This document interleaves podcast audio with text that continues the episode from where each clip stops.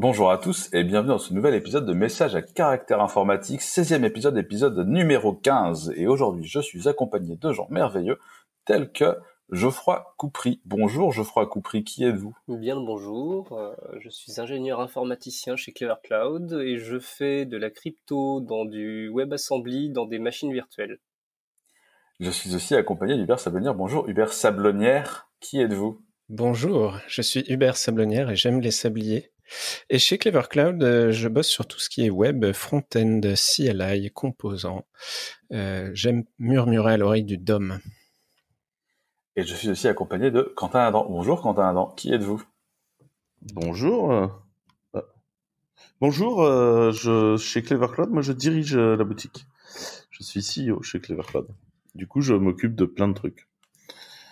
Rarement de par exemple, de parler de, de, de rachat euh, euh d'autres boîtes, euh, comme par exemple TikTok. Ah ouais, ah direct dans le ah du sujet. Transition de mauvaise qualité, transition de basse qualité. Parlons donc de ce premier lien euh, qui est le rachat de TikTok, qui est une boîte chinoise. Et Trump a dit Oh là là, cassez-vous. Ou alors ouais. ouais, en fait, c'est plus compliqué que ça. Il a dit si euh, si c'est pas des Américains, on va vous interdire sur le sol américain pour la sûreté nationale. Donc là, moi, je suis, quand même absolument subjugué parce que t'es là, genre, ben, du coup, Facebook, Instagram, Twitter, tout ça, genre, ça a l'air de très bien se passer quand même. Snapchat et compagnie, ça te dérange pas. Le fait que nous, on l'utilise tous, donc, moi, je pense que c'est un bon exemple qu'il faudrait suivre, euh, de dire, bah, du coup, si vous voulez qu'on continue à vous utiliser, il faudrait qu'on puisse racheter vos activités locales. Parce que là, du coup, c'est ce qui a été proposé. Et donc, il y a grande enchère de qui veut acheter TikTok. Et alors, euh, on est rentré dans le grand festival, quoi. C'est-à-dire que c'est Microsoft qui tenait les enchères, allié à Walmart. Pourquoi Walmart? Parce que Walmart, tu vois? Et euh, a priori, euh, Microsoft aurait été écarté de la discussion au profit de roulement de tambour, Oracle. Et alors, qui, euh, comme tout le monde le sait, a moins de parts de marché euh, cloud que Microsoft, et donc peut-être se chercher son premier gros client, donc ils l'ont acheté. Ouais, mais enfin, Oracle en train de faire du social, j'avoue que c'est quand même. Euh... Oui, et c'est pas Yammer, c'est TikTok, quoi. Ouais, c'est ça. Mais c'est surtout que Yammer, ça a été racheté par Microsoft. Oui, non, mais ce que je veux dire, c'est que c'est beaucoup moins euh, Enterprise et ceinture bretelle, et c'est beaucoup plus un peu fun et gens, quoi. Alors, il y a des gens qui travaillent beaucoup avec ce réseau social. Euh, d'ailleurs, tu postes des liens régulièrement, euh, Hubert. Oui, c'est vrai. Des gens professionnels. Ouais. Ça non, mais. Euh, alors, ce qui est drôle. Ce qui est très très drôle dans cette opération, c'est qu'en fait, la maison mère de TikTok, donc ByteDance, a dit par contre, autant on veut bien vendre nos opérations aux États-Unis. Par contre, il est hors de question que notre algorithme de recommandation sociale, on le file. Et donc, dans l'opération, l'organisme qui va racheter TikTok aux États-Unis va devoir se réimplémenter l'algorithme social. Et du coup, ça veut dire que les gens qui doivent l'acheter doivent avoir une petite idée de comment on fait de la mise en reco social. C'est pas, enfin, c'est pas un modèle si simple que ça de faire perdre leur temps sur euh, des gens sur des écrans, hein, parce que enfin c'est quand même ça le, le modèle des, de ces plateformes là, c'est que tu y passes beaucoup de temps, c'est de te capturer ton temps. Et donc du coup, je suis en train d'imaginer en fait les réunions euh, des gens de chez Oracle où euh, on va réaffecter des gens qui étaient sur euh, la Aura 13413 erreur du JDK euh, euh, driver, tu sais, de Oracle base de données, tu vois, en disant maintenant il va falloir faire un algorithme social, tu vois. Et, et, et j'avoue que j'étais un peu mort de rire dans ma tête, tu vois. Mais c'est un peu comme si la Cogip rachetait TikTok. Quoi. Et très concrètement, ça veut dire quoi de vendre euh, Enfin, ils vendent pas la boîte, ils, vendent une partie et du coup, n'importe quel utilisateur américain est censé être forcément servi par cette boîte US. C'est c'est pas hyper clair euh, pour moi. Ouais, le, le plan, c'est que les activités aux US, donc les, les utilisateurs américains, soient servis par la boîte US pour l'instant, dans l'opération, ce que deviennent les utilisateurs européens, on n'en sait rien du tout. Ouais. Et euh, ça a l'air de passionner absolument personne. C'est-à-dire que il y, a, il y a un des plus gros réseaux sociaux du monde où il y a un enjeu sur son rachat, c'est un bordel sans nom. Qui est toujours bloqué en, Europe. se dit bon. Ouais. euh, alors nous, dans cette histoire, donc ça intéresse personne. Donc, euh, donc le sort des utilisateurs euh, européens risque d'être décidé dans un contrat euh, glauque signé pas très loin du bureau ovale. C'est assez intéressant comme histoire. On note parce que je pense pas qu'on l'ait déjà évoqué dans le podcast. Il y a quelques mois, beaucoup de d'utilisateurs de TikTok, notamment issus de, de communautés fans de, de K-pop, ont tous réservé des tickets à un, rally, un, meeting euh, politique de Trump, ce qui fait que le stade était trois quarts, deux tiers vide, parce qu'en fait ils ont réservé des tickets, ils y sont pas allés. Et après, j'ai aucune preuve, mais j'ai quand même l'impression que depuis cet événement, il est assez euh, par TikTok. Il y, a, eu quelques, effectivement, quelques, quelques tweets sur. Euh, il se murmure dans les murs de la Maison Blanche que Trump n'était pas très content. Ouais. Il, était un peu salé là-dessus, mais surtout, ce qui a été drôle, c'était de voir euh, tous les grands médias euh, américains tout d'un coup se demander mais c'est quoi la K-pop en fait Expliquez-nous. Qui sont ces gens? Ils vont voir les threads de gens qui sont fans de K-pop sur Twitter. Et alors, si t'as vu du drama dans ta vie, t'as jamais vu du drama de K-pop, quoi. Ouais les, autres bruits de couloir, euh, euh, Larry Ellison, donc le patron d'Oracle, va organiser un fundraiser pour la campagne de Trump.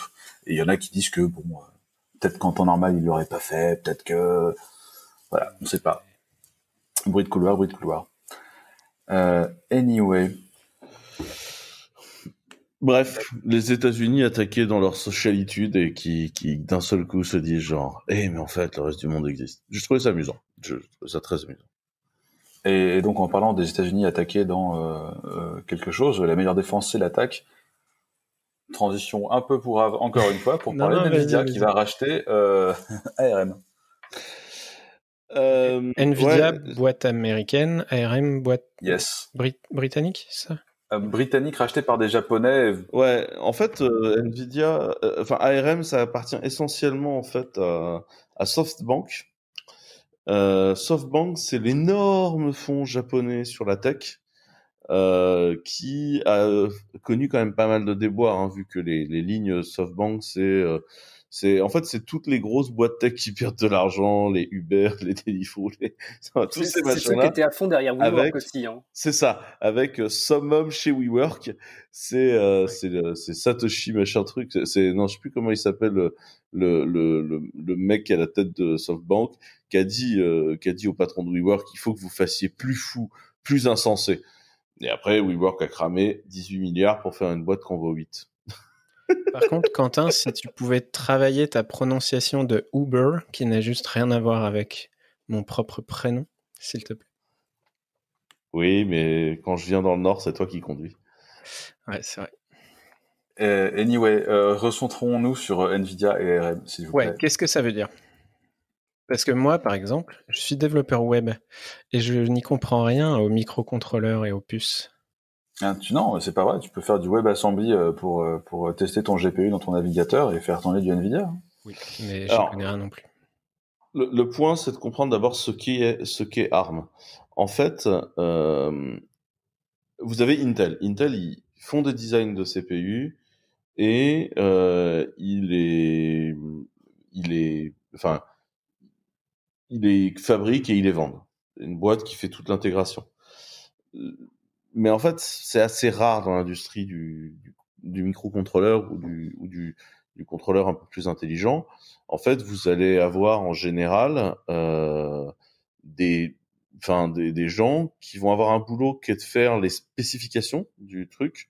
C'est le, c'est le, l'instruction set architecture, ça s'appelle dans, dans le métier, mais globalement, c'est les specs de la puce. Ensuite, les specs de la puce, et en fonction de tes différents besoins, bah, tu vas faire passer dans une moulinette, euh, c'est le vrai design de la puce. Par exemple, tu fais une puce ARM destinée à aller, par exemple, dans un téléphone portable, ce qui n'est pas le cas de, toutes les puces ARM. Hein. Tu peux avoir euh, des puces ARM qui font autre chose. Euh, par, exemple, dans le Maker, c'est une puce ARM. Le, le, le, contrôleur de chez ST Microelectronics qu'on met le petit F411, qui est un contrôleur à 1,17$, hein, euh, donc c'est pas un microcontrôleur très cher. En fait, c'est une puce ARM, c'est un jeu d'instruction ARM. Pas les dernières versions, etc., mais c'est un jeu d'instruction ARM. Et en fait, tu vas prendre ton bout d'ARM et tu vas l'intégrer. Et par exemple, euh, tu vas mettre euh, des instructions de détection de, de, lecture du média pour que si tu lis des médias sur YouTube, en fait, euh, décoder les médias, ce soit hyper rapide. Euh, ce qui n'est pas nécessairement fourni à la base dans, dans l'arme. Tu vas faire des, des jeux d'instructions supplémentaires à toi, et c'est le design, et c'est ton besoin, c'est ton downclocking, et etc. C'est ce qui te permet de faire euh, une puce qui est efficace pour ton use case. En général, ça passe par là. Donc Mediatek c'est quelque chose, Samsung est exactement autre chose, et après c'est fabriqué. Donc il y a des gens qui vont graver comme c'est compliqué de graver du silicium, de faire les, transmetteurs, etc., et que ça se fait dans des salles blanches, et que ça coûte une fortune, et qu'en fait, même si tu fais ça full time, euh, c'est compliqué déjà de vivre, parce qu'en fait, c'est vraiment un, enjeu industriel extrêmement cher. Euh, en général, euh, il y a quelques gros constructeurs qui gravent pour tout le reste. Et en fait, tu vas avoir pendant deux mois, tu produis un truc, et après, tu recalibres toute la salle blanche pour produire une autre puce ou un autre capteur. Euh, tu fais des stocks, tu recalibres toute la salle blanche, tu reproduis quelque chose. C'est un milieu, la microélectronique, qui fonctionne beaucoup par batch pour ces raisons-là. Et là, par exemple, le gros fabricant de puces ARM, c'est TSMC. Samsung le fait aussi, mais Samsung ils font tout, donc enfin c'est Samsung ils intègrent un peu tout pour leur truc. Et après tu vas vers l'intégration. On rappelle que Samsung est un des plus grands vendeurs d'armes du monde. Ouais, ça je savais pas. Entre autres. Non, mais tu vois, c'est des trucs, ils font vraiment tout, quoi. Ouais, ils, font beaucoup de trucs, Samsung. Samsung, en Corée du Sud, c'est 40% de la population active qui bosse chez eux, 30% du PIB national. Enfin, c'est un peu plus d'un tiers du PIB national. Je crois que c'est 35%. C'est la DIT Samsung en Corée du Sud. C'est surtout, vous imaginez gouverner un pays dans lequel il y a une boîte qui te fait 35% de ton PIB et qui emploie 40% des gens employables. Ouais, c'est impressionnant. c'est les, les, relations entre le gouvernement et la boîte doivent être tellement chelou. Et quand tu es là-bas, t'as écrit Samsung partout. il y a plein de trucs. Je pense, il y a marqué Samsung sur plein de trucs. c'est le produit. Enfin bref, toujours est Donc ça, c'est Intel. Ouais. et t'as expliqué les, les différences les et ouais. Ce que fait ARM, c'est l'instruction euh, 7 architecture. C'est vraiment le, les instructions 7 architecture. Donc en fait, c'est un petit bout de ce qu'il faut faire pour faire une puce. Par contre, c'est un petit bout qui est spécifié et qui en fait du coup bah, recolle vachement avec les morceaux de code qui sont eux euh, faits pour que ça tourne. Et donc c'est un point qui est important. Et ce que fait ARM en fait, c'est qu'ils font des instructions 7 et ils aident au design et à l'intégration. Et, euh, et en fait, ça, ils le vendent. Donc quand c'était un petit bout qui est globalement dans toutes les puces euh, de tous les mobiles euh, quasiment euh, du monde, en particulier en Chine. Ouais. Ouais. Dans beaucoup de mobiles, parce que finalement, quand tu fais du, non mais quand tu fais de l'Apple, t'as aussi une puce ARM. Les A17 et compagnie de chez, enfin les A14 de chez Apple, c'est du ARM. C'est juste qu'il y a d'autres trucs dedans, parce qu'ils ont leur propre boîte de design et leur propre fondeur. Mais c'est Apple, c'est un autre sujet. Mais si tu veux, du coup, du ARM, en fait, t'en as des chiés partout. C'est pour ça que ça angoisse un peu tout le monde, parce qu'en fait, ARM a toujours eu une politique de vente à tout le monde euh, de, de, de, tout ça. Et donc, en fait, c'est pour ça que ça pourrait être extrêmement... Euh, enfin... En fait, c'est un peu ce qui est dit dans le, dans le lien que j'ai mis, euh, donc j'en parlais avant toi vite fait. Le lien euh, s'intitule euh, Nvidia by ARM, point interrogation, don't count on it. Donc ne comptez pas là-dessus. En fait, euh, de par ce côté euh, des armes, il y en a partout, ça commence à faire flipper tout le monde. Il t'explique que la géopolitique actuelle fait que, a priori, ça va pas arriver. En fait, ils te disent que euh, l'antitrust, tous les pays où ARM va vouloir faire du business va rentrer en jeu.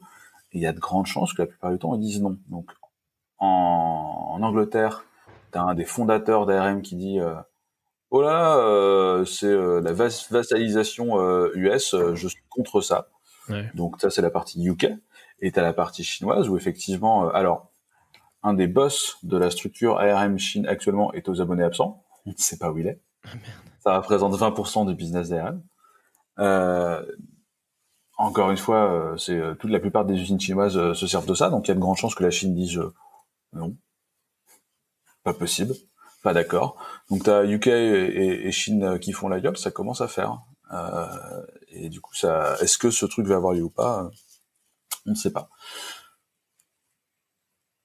Ok. Donc pas mal d'incertitudes en fait. C'est ça. Le lien qu'a mis Quentin rentre un peu plus dans les détails sur pourquoi est-ce que ça se ferait, en tout cas pourquoi il, pourquoi c'est intéressant pour Nvidia d'acheter une entreprise comme ARM. Ouais, en fait, c'est un c'est un lien euh, où en fait dedans il y a bon il y a de la stratégisation et une partie de l'explication euh, euh, marché qui est qui est là. Et en fait il y a un, il y a un autre sujet c'est qu'il y a un morceau du call investisseur qui a été fait par le le boss de Nvidia donc qui s'appelle Wang. Et Monsieur Wang en fait dans le dans la discussion investisseur en fait explique euh, pourquoi euh, il veut acheter en fait euh, ARM. Et en fait, il, il, dit que le rachat de ARM il tient sur deux pieds. La première, c'est de dire on aimerait prendre les technologies, enfin la propriété intellectuelle Nvidia et euh, la rentrer dans le dans le dans le réseau de vente d'ARM. Ça, c'est intéressant, c'est à dire prendre peut-être des jeux d'instruction Nvidia qui sont dans les CPU et peut-être euh, éventuellement ce qui fait tourner CUDA, qui aujourd'hui est une puissance d'NVIDIA sur le marché de la ML, parce qu'aujourd'hui on ne peut pas contourner CUDA quasiment, et en fait il n'y a que... Euh, Quand tu dis ML, on parle bien de machine learning. Ouais. Euh, et, il n'y a en fait, il n'y a que du coup NVIDIA qui peut te vendre des cartes compatibles CUDA. Donc là, ça pourrait être intéressant parce que ça pourrait ouvrir CUDA à d'autres types de puces et ça, ce serait intéressant. Et je pense que c'est, en fait, je pense que c'est une réaction défensive euh, de Nvidia qui qui est quand même mis sous pression sur cette espèce de dominance un peu un peu compliquée à vivre euh, de CUDA sur le marché. Donc, euh, ce serait une solution pour rendre euh, CUDA plus ouvert et, et, le, et le donner. Enfin, c'est comme ça que je lis euh, ce truc là. Et ça, je trouve ça intéressant. Donc, ce serait enrichir les instructions 7 qui sont vendues par ARM. Et la deuxième chose, c'est euh, la, la, volonté d'NVIDIA d'aller travailler sur les CPU, parce que ce que ARM appelle le CPU Data Center Platform, qui est quelque chose euh, de, de, de, qui est poussé par, euh, par ARM pour essayer d'aller mettre beaucoup plus de CPU ARM à l'intérieur des serveurs dans les data centers, ce qui aujourd'hui est un, est un sujet assez discret. Euh... Ouais, parce qu'actuellement, dans un data center, il y a une grosse majorité d'Intel, non? Sur tout ce qui est CPU ouais. Intel est extrêmement majoritaire. Ouais. Et du coup, c'est, enfin, c'est même pas que c'est extrêmement majoritaire, c'est, le reste est polyémique en fait. Okay. Euh, et, et, en fait, du coup, euh, c'est assez intéressant euh, euh, c'est assez intéressant parce que les, les, les, deux, les deux actions sont à la fois défensives et agressives. Euh, je pense que ce qui se passe, c'est qu'NVIDIA a vu via le machine learning et tout ce qui est AI le marché du data center s'ouvrir un peu. Euh, pour faire partie du domaine et discuter avec les différents acteurs et nous-mêmes acheter du Nvidia et du etc. Euh, c'est assez intéressant euh, parce que euh, on sent qu'ils apprennent le hard way quoi. C'est-à-dire qu'on sent qu'ils sont habitués à vendre euh, par channel à des gens qui vont monter et intégrer. Et euh, quand ils arrivent dans l'écosystème euh, de la vente B2B, on, sent parfois chez eux que c'est des choses qui se mettent en place. Mais ça veut dire qu'ils ont envie d'aller à fond dans ce marché-là. Et je trouve ça intéressant. Donc voilà, j'ai trouvé que c'était intéressant de mettre le pourquoi on veut l'acheter. J'ai pas nécessairement de jugement à faire dessus. Moi, mon, mon sentiment profond est que la concentration ne sera pas nécessairement dans l'intérêt du consommateur dans le cas présent, mais euh, peut-être que je me plante. Ouais, ça on verra bien euh, après. Wait and see. Euh, nous en sommes à 10 minutes par rien. Chers camarades, je propose de s'activer un peu. euh, et donc, nous allons passer sans transition et rapidement à Facebook Ignored Global Political Manipulation. Facebook ignore euh, euh des, de la manipulation euh, politique euh, dans le monde entier. C'est-à-dire de Quentin Adam. Et ça parle d'ingérence chez Facebook. C'est un article de BuzzFeed qui continue à sortir des trucs... tout le monde a l'idée que BuzzFeed, c'est des top 10 et des conneries, mais il continue à sortir des trucs assez intéressants. Et bah, notamment ce, ce lien.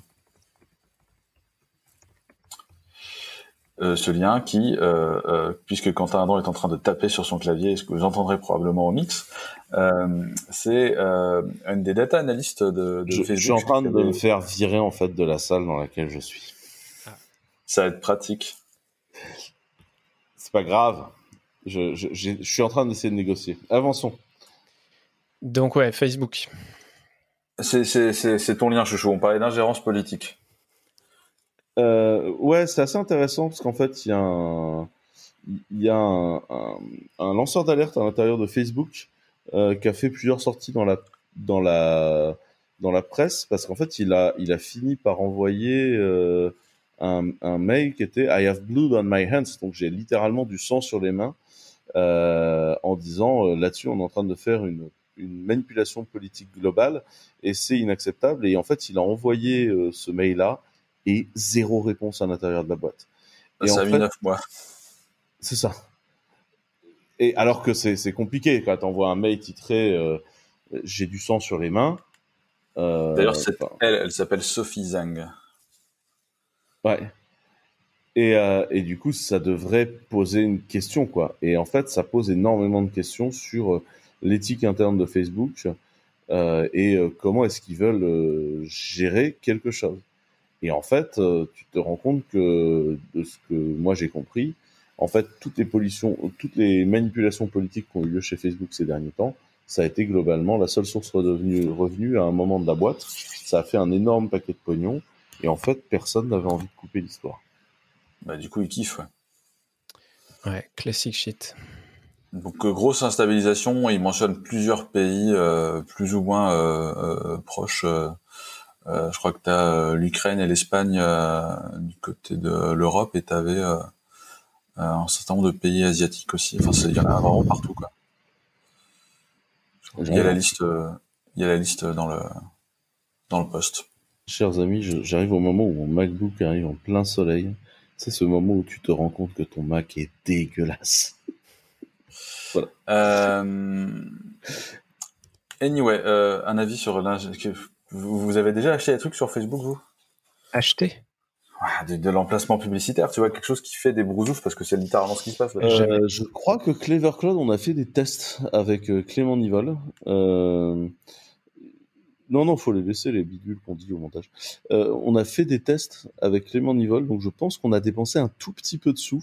Et je pense que ce serait un sujet avec euh, lui d'en parler de la pub euh, sur Facebook.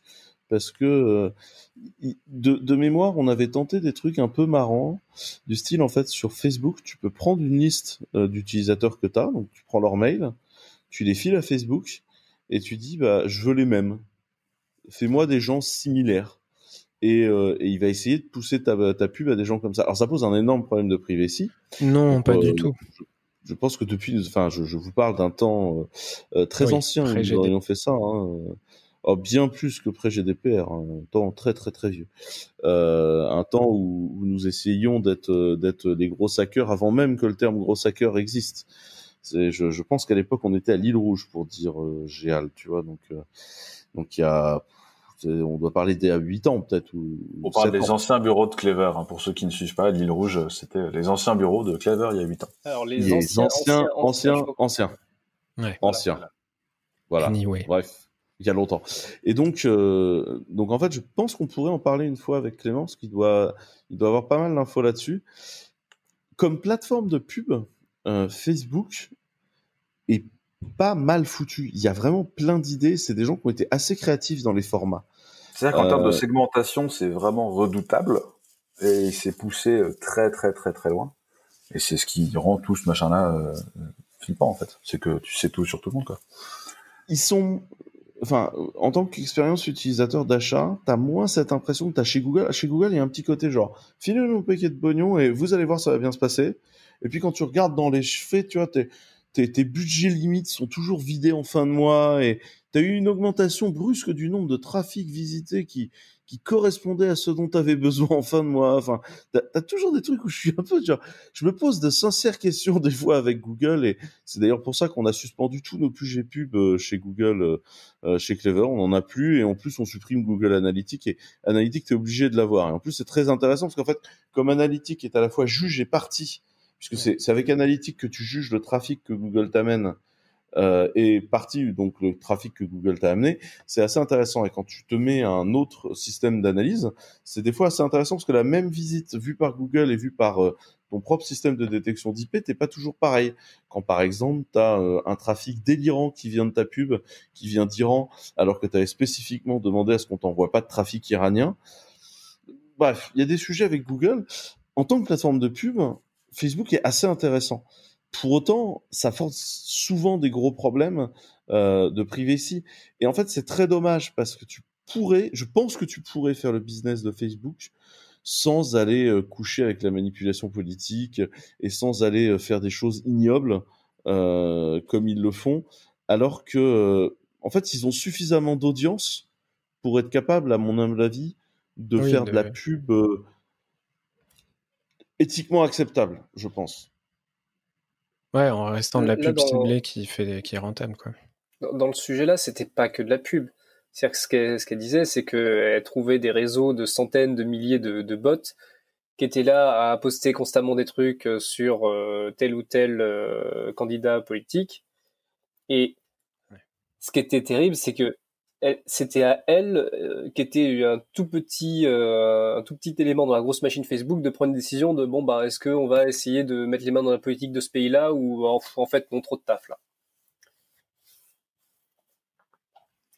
c'est quand même quelque chose de, catastrophique. Et Facebook, euh, il y, a Zuckerberg qui a été euh, convoqué devant le Congrès, je crois, une deux fois, justement pour ce genre de questions de mais euh, qu'est-ce que vous faites vous par rapport à la politique, par rapport à l'influence que vous avez?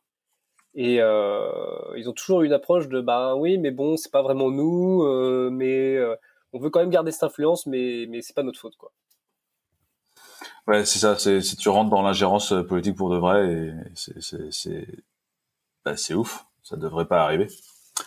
Bref. Anyway, euh, passons au lien suivant en parlant d'ingérence et de politique. ah, j'aime euh, bien ce début de course. Ce, ce début de podcast. Euh, c'est essentiellement tes liens, hein, je, je, je, te rappelle. ouais, je te dis pas le contraire. Snowden, euh, alors Snowden, euh, Edward Snowden. Pour vous rappeler qui c'est, Snowden, il y a, il y a bientôt 8, euh, bientôt 8 ou 10 ans, je sais plus, un peu mhm. plus que ça, avait annoncé, euh, était le, un des les premiers whistleblowers, un des plus connus. Je dirais 2013, moi, mais. 2013. Et avait partagé un certain nombre de documents qui prouvaient qu'aux États-Unis, il y avait plein de trucs d'écoute qui, d'ailleurs ont été jugés illégal très récemment là le tout programme d'écoute, il avait révélé plein d'autres choses. Oui, sauf qu'en fait, entre-temps, ils en ont lancé 14 autres programmes d'écoute. Mais bon, tout va bien. Mais c'est lui qui a révélé Prism, c'est lui qui a révélé qu'effectivement, euh, on, était massivement espionné par les services de la NSA. Et en fait, euh, le, le, le, chef, euh, enfin le chef de ces écoutes-là, la personne en charge qui a créé ces départements de ces écoutes-là, vient d'être embauché. Donc c'est un ancien de l'armée américaine et de la NSA. La NSA. Et il vient d'être embauché de façon très casual par Amazon Web Services. Après, c'est complètement dans le titre. Hein. Le truc s'appelle National Surveillance Agency de mémoire. Donc, euh, effectivement, tu savais que. Ouais. Et bref, c'est le patron de, de, Il fait quoi chez, chez Amazon, tu disais? On sait pas trop. Il vient d'être embauché, sa fiche de poste n'est pas révélée, donc on sait pas. Il y a tout le monde qui de la... Il, a rejoint le board, en fait. Il est employé, il est au board. Ah, moi j'avais j'avais lu qu'il avait été employé, moi. Bah, c'est ce qui est marqué dans l'article as joined Amazon's board as a director. Donc il n'est pas employé employé là là-dedans, hein, mais il aura probablement une certaine influence sur la boîte, ouais. Comme le monsieur s'appelle Alexander, tout le monde se fout de sa gueule en disant que c'est euh, Monsieur Alexa, euh, le futur Monsieur Alexa, ce qui tombe bien, n'est-ce pas? Puisque euh, Amazon s'est déjà fait gauler en disant non, ça écoute pas. Ah, en fait, si. Je, trouve que c'est un choix, euh, c'est un, choix extrêmement discutable euh, de la part. Enfin, je, je, comprends pas très bien pourquoi, euh, pourquoi ils font ça. Enfin. moi, j'aurais peut-être une idée, mais alors c'est vraiment de la de l'hypothèse. Tu, tu Amazon, oui, je suppute exactement. J'allais j'allais le dire, mais voilà. Euh, Amazon a sorti euh, une longue lettre récemment euh, pour se plaindre que le, gouvernement avait choisi, je crois c'était Microsoft, pour un gros contrat et que c'était vraiment pas juste. Voilà, c'était vraiment pas juste du tout, mais pas gentil, gentil, gentil de la part du gouvernement et que en se mettant ce mec-là au board, ils obtiennent certains accès au gouvernement, armée, NSA, etc. pour des gros contrats derrière. Moi, je pense que c'est juste bassement monétaire derrière. Hein. Ah bah très certainement. Après, si tu veux, euh, enfin, c'est la fameuse histoire des doubles portes euh, aux États-Unis où les gens font des allers-retours entre le public et le privé en permanence. Et là, fondamentalement, là où déjà chez Amazon, il y a quand même chez tout le monde autour d'Alexa on va dire, une légère angoisse. Là, il y a un côté, tiens, tenez, voilà le bâton, on va se mettre cul nu, taper. C'est quand même complètement con, quoi, tu vois. Et donc, en parlant de double porte, est-ce que c'est pas le moment de faire une dédicace à Edouard Philippe? Ah ah Parce que chez Clever, on a essayé de recruter Edouard Philippe. Non, je déconne. Mais il a préféré aller chez Atos, exactement. Voilà, il est au bord de... Enfin, je crois que c'est ça, il, est, il, a un poste de, conseiller spécial chez Atos. Euh, oui, il rejoint le board d'Atos. Atos, c'est une boîte prestigieuse où on a un ancien commissaire européen qui a dirigé la boîte depuis longtemps et, et à présent, nous avions un ancien Premier ministre, Doudou chez Atos. Mais voilà. il y connaît quelque chose? Enfin, je sais pas, moi, il y a besoin d'y connaître quelque chose pour être un board de ce genre de truc? C'est très euh, naïf, hein, mais c'est une vraie question. Alors, être à la board de ce genre de boîte, c'est quand même essentiellement de la décision de réseau, de gestion. À la base, Edouard Philippe, il vient du privé. Il était lobbyiste pour euh, Orano. Euh, enfin, avant que ça s'appelle Orano, ça s'appelait. C'était pas, il y avait pas un truc avec Veolia ou non? Non, non. Euh, il a fait Veolia, mais je crois qu'il a fait surtout le nucléaire, à ma connaissance, Edouard Ah oui, ouais. Orano, c'est la filiale de le truc que dirigeait. Bref. Notez la préparation fondamentale de ce podcast. Non, mais attendez, on demande euh, le pédigré politique des hommes politiques. Euh, on aurait demandé de lire des librairies JS. Euh, je me serais dit qu'Hubert allait préparer. donc, du coup. non, on y vient. C'est une bouteille. En fait, à ce niveau-là, tu as plutôt des gens qui vont faire du réseau, prendre des, décisions de, de, de décisions, etc. Le problème est justement qu'il n'y a jamais d'ingé dans le genre de truc. Et donc, du coup, tu as des fois des, des discussions qui n'ont même pas de sens en tant qu'ingé on va pas parler de la 5G, mais typiquement, on est dans ce cadre-là. On est dans le cadre de décisions qui sont prises où tu ne discutes jamais avec un AG qui pourtant aurait pu te dire euh, mais de quoi est-ce qu'on parle là? Ça n'a pas de sens votre question. donc voilà, c'est ça. Ce qu'on appelle aussi le point Jean Covici. Et donc la transition. Ne, parlons pas de la 5G, on fera un épisode spécial. Non, non, non, on, invitera les bonnes personnes. Un épisode ah, le point Jean c'est juste pour les ingénieurs contre les sociologues. C'est juste ça. Euh, et on passe au lien suivant peut-être, puisque ça, on continue à parler du gouvernement Macron. Oui. Absolument. Le gouvernement Macron qui, euh, euh, c'était quand C'était hier Hier. Avant-hier, je ne sais plus. donc le 15 septembre. a, dit, a dit, et alors là j'ai mis un lien exprès, pas français, c'est Reuters, l'agence de presse anglaise, qui a dit nous avons perdu la bataille globale du cloud computing. Quand il dit nous, il, parlait implicitement de la France ou il parle plus globalement de l'Europe? Je me souviens plus. Je pense qu'il parle de tout ce qui n'est pas GAFAM. Ouais, enfin, il parlait. En fait, il euh, était. Donc lundi soir, il était, il recevait à l'Élysée euh, les ambassadeurs euh, de France Digital, l'association. La, la, reconnexion du monde startup par. Non, mais c'est tous les ans. En fait, tous les ans, avant le French, le French France Digital Day, il euh, y a euh, bouffe à l'Elysée et il euh, y a il y a des gens qui viennent et c'est le summum de la French Tech. Donc tout ce qu'on aime dans la French Tech, les VC, les entrepreneurs sortis d'HEC, tout ça. Euh, fondamentalement, parfois il y a des ingés, mais arriver de faire partie de la bande de, gens reçus, c'est pas nécessairement négatif. Après, euh, j'avoue que moi la sortie de Macron, euh, elle passe pas très bien parce que parce que d'abord il y en a qui se battent au jour le jour pour essayer de l'inverser cette courbe. Euh, c'est pas très agréable de se battre dans la boue en permanence sans support. On n'a pas spécialement envie de prendre un pied sur la tête en plus. Enfin, ça va, c'est déjà pas drôle au quotidien. Et ensuite, moi, ce qui m'énerve, c'est que la, bataille du cloud, elle est pas perdue. Je pense qu'en fait, les gens comprennent pas un truc essentiel. Il y a beaucoup plus de serveurs aujourd'hui qui sont pas dans le cloud, enfin dans les infra-cloud, que de serveurs dans des infra-cloud. Et donc, en fait, si vous voulez, c'est un petit peu comme si on disait, il y a 15 ans, avant l'arrivée de Stripe, la bataille du paiement sur Internet a été gagnée par la plateforme de TPE du Crédit Mutuel. Aujourd'hui, ça vous paraît illusoire. Mais vous croyez quoi? Que Stripe, ils ont gagné les clients du Crédit Mutuel d'il y a 15 ans ou qu'ils ont gagné tous les nouveaux clients? En fait, c'est ça l'histoire du cloud. C'est qu'en fait, il faut arrêter de croire que c'est une guerre qui a eu lieu. Pour l'instant, ce qui a eu lieu, ce sont des escarmouches. C'est le, le, démarrage du commencement de quelque chose qui va devenir un marché. Et en fait, quand tu, quand tu écoutes les analystes, et c'est important de le préciser, et, et, pour recentrer le terme escarmouche, qui est peut-être pas évident, parce qu'on parle déjà de beaucoup, beaucoup, beaucoup, beaucoup, beaucoup d'argent.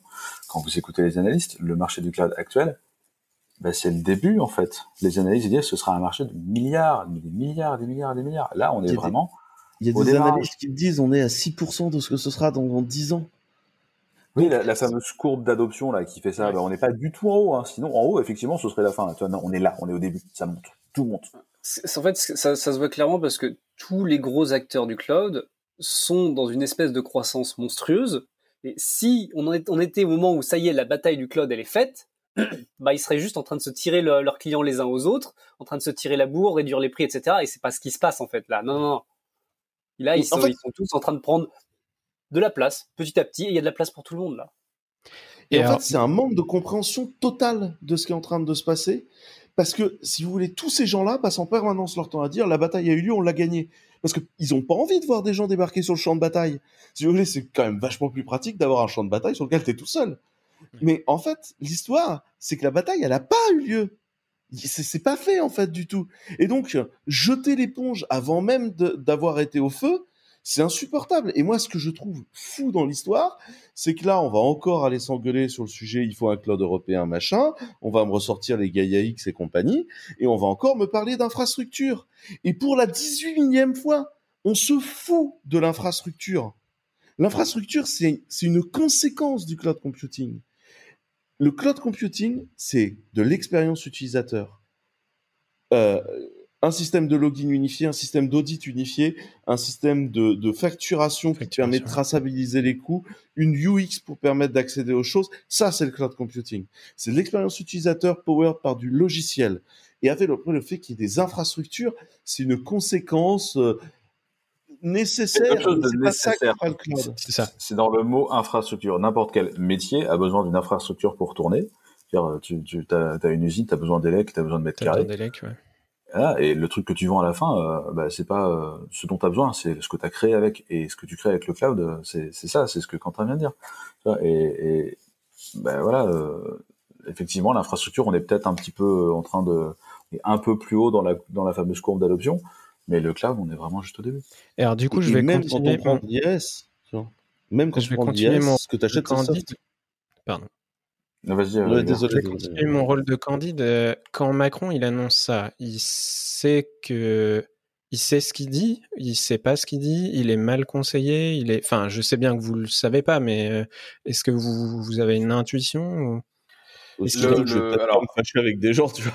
Non, non, mais la, la, phrase a pas mal été sortie de son contexte. Euh, oui, aussi. Ouais. Il n'est pas aussi défaitiste que ça, tu vois. Il dit que pour l'instant c'est la merde. la bataille continue, tout ça. la bataille continue. Pour l'instant, c'est la merde. Alors effectivement, en termes de part de marché, euh, bah, t'as Amazon. En fait, il dit la bataille continue sur les sujets de la high. En fait, il dit on a déjà perdu cette bataille-là, on va à la suite.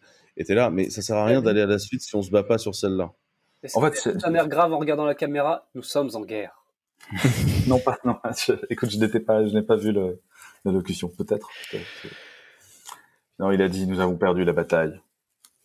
Le, le, le, fait de dire que tu as perdu la bataille du cloud et te relancer sur autre chose, c'est complètement con, parce qu'un des, un des intérêts principaux, un des problèmes principaux de cette bataille-là, mais c'est la gouvernance en fait. Et en fait, le fait d'avoir perdu la bataille, on s'en fout. C'est pas une question. C'est, c'est ouais, on est à la bourre.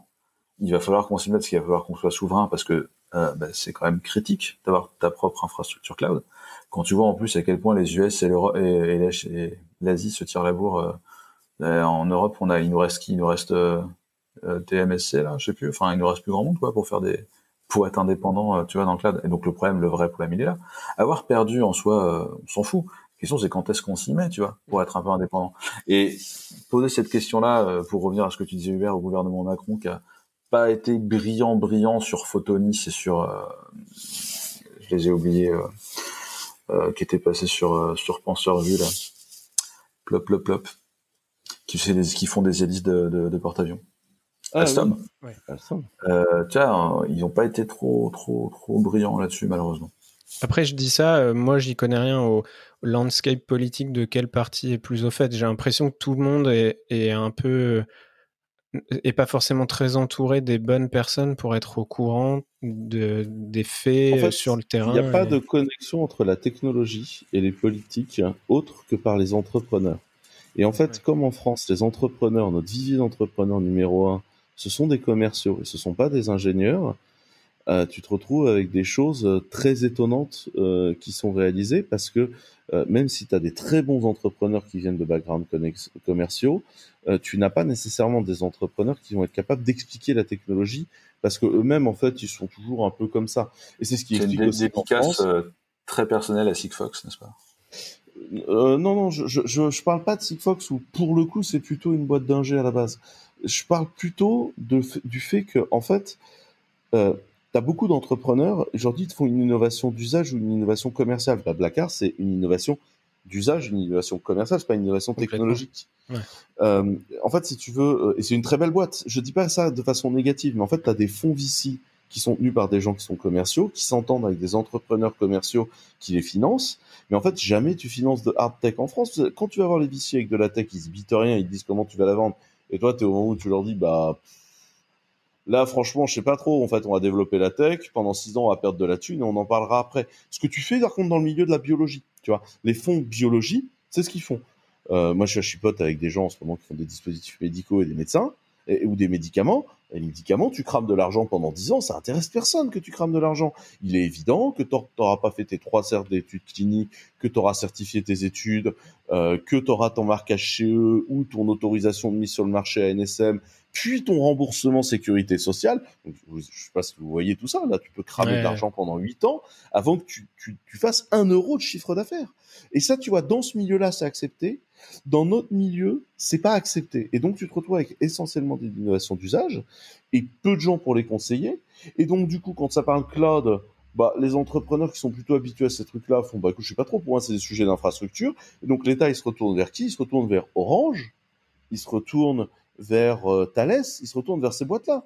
Orange, tu lui parles cloud, il voit Baba s'aligner dans un décès. C'est normal. C'est beaucoup le réseau des grandes écoles aussi, hein, tu vois, c'est beaucoup ce réseau-là. C'est beaucoup le réseau Polytech, Pont, euh, enfin, tous ces gens-là. Hein, c'est... Ouais, mais tu vois, regarde, quand, euh, quand l'État a voulu régler le problème du cloud, le fameux plan cloud souverain numérique, projet, projet à, à, Andromède, etc., qu'a donné CloudWatt et Numergy, Bon, bah, factuellement, les mecs ont acheté de l'infra, et après, ils se sont dit, on va prendre un soft open source, le bricoler un peu, ça ira bien. Et puis, bah, ça a donné ce que ça a donné, parce que, en fait. Ils sont, ils sont engueulés avec les gens qui faisaient pas partie du Serail aussi. Enfin, tu vois, c'est quand même une grosse question de Serail et une logique de caste, hein. C'est littéralement ce qui s'est passé avec, euh, avec le cloud suzerain euh, avant. Il y a, il y a la notion de Serail, mais il y a aussi la, la notion de, on a pris le problème par l'infra. Et, et dès que tu commences à réfléchir infra, bah, les coûts, tout de suite, ça devient du délire. Parce que, parce que construire des data centers et des serveurs et, acheter des serveurs et les mettre en réseau alors que t'as pas de clients en face, c'est complètement fou. La bonne stratégie. L'infra, c'est du enfin l'infra au sens euh, qui fait tourner actuellement le logiciel, c'est du retail. C'est acheter des mètres carrés, négocier de l'électricité, négocier de la vente passante réseau et euh, faire des prêts bancaires pour acheter des machines en leasing. Globalement, ce métier-là s'appelle du retail. Et en fait, tu fais du soft, et en fait, ton infra, tu l'appuies sur ta demande client en leasing et tu lis en bancaire, tu pousses sur l'avant si tu veux tes dettes bancaires et t'es nickel. Et c'est ce qu'a fait OVH. OVH, c'est une boîte qui a été montée massivement par de l'emprunt bancaire, ce qui est normal. Tu prends du revenu, t'achètes upfront et tu fais sur ton revenu étalé à venir, tu fais ton financement euh, d'infrastructure. C'est comme ça que se font toutes les boîtes d'infrastructure sauf Clever Cloud parce que pour X raisons on n'emprunte pas et donc du coup on a tout fait avec euh, euh, nos propres fonds etc ça a été n'importe quoi mais on, va finir par retomber sur ce modèle-là. Mais si tu veux, ce que moi je ne comprends pas, c'est pourquoi on passe pas par le soft d'abord. Et c'est juste que quand nous on dit le soft d'abord, eh ben on est complètement inaudible parce que face à nous il y a Orange, il y a machin, etc. Et on nous dit non mais vous vous êtes les petits de l'infra. Il fait mais c'est pas la question les gars, nous on n'installe pas du VMware, on fait du cloud. Et en fait le problème c'est que toutes les petites boîtes sont inaudibles face aux mastodontes.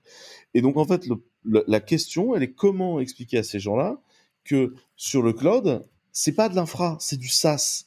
Ce qu'on vend, c'est de l'expérience utilisateur. C'est juste que c'est de l'expérience utilisateur dans lequel il se trouve que tu dois bundler de la vente d'infra, mais ça n'est jamais qu'une conséquence du reste de ton marché. Voilà. Voilà. On va sortir une série d'articles là-dessus parce que, parce que tristesse. Ouais, je pense que je, je, vais essayer de sortir une série d'articles et de ne pas me fâcher avec les gens que je connais. Ça va être tout un sujet.